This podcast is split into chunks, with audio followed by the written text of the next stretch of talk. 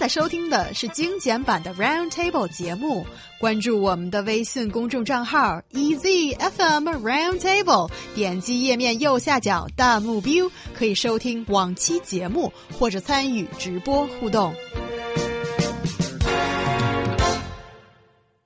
A lady was refused by a taxi driver because she was carrying a urn or 骨灰盒 after attending her grandma's funeral. The lady was obviously in distress, but the taxi driver thought he had a very legitimate reason to reject his passenger. He didn't want any vestige of a dead person's spirit in his vehicle, apparently. Yes, so this is a dilemma between a business option or, and superstition, or is this legitimately something that people decide to believe in? What's going on here? See, I think you've described this story perfectly clear already because it's just what it is. Someone is rejected by a driver, uh, a taxi driver, um, from apparently she booked from Didi taxi booking platform. And the driver, I think what's making the lady very angry is the driver's attitude and saying, because apparently the driver is saying that his service are only provided for people alive, which never extends to the dead. I don't think it's a very good saying. And uh, my personal belief is that we are now in a society that we should respect every individual. That is to say, if the driver really thinks it's a big deal, he doesn't really want that kind of spirit or whatever around his new, apparently three month new car. So it's not that bad to refuse. Just try to be respectful to your passenger as well. Be, because he, she and her husband has just lost a very close relative. It's their grandma. So just be nice. Stop saying things like, um, this, we, we, I don't provide my service to dead ones or, or acting like you're, you're encounter the god of plague. Yeah, this is, uh, you know, so I'm going to take a similar stance, but also different on this. China seems like, you know, in my experience here, it's it has a lot of superstitious factors that come to play in the culture. Like uh, a lot of people like a certain number in their in their phone numbers and these kind of things. Like which that does not happen in the U.S. Um, sure, not even with 13? I mean, like some people say something like, no, definitely not. I mean, dude, every floor on a building in the U.S. meets the one, two, three, four, five, six, seven, eight, nine, ten. But here it doesn't. There's and a couple is, missing. Four, right? No, more than a couple. I've been in a plenty of apartment buildings You'd of be friends very confused. of friends where the number according to the floor was just like to you know something B. Um, instead of just putting the number there, and I'd be like, "Why?" And they're like, "Oh, it's kind of a taboo number to uh, have." Yeah, yeah, yeah. So that is something that is being done in like building codes.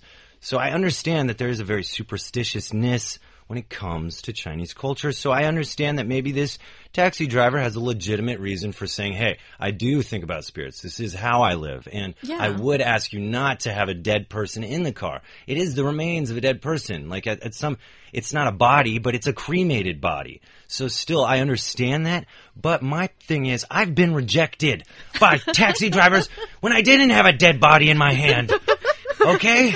You've and just got the amazing self yeah, with you. I'm like, hey, and man, you got rejected. Can, literally, can you take me like on a five or ten minute drive? I think it works out well for you. And they're like, no.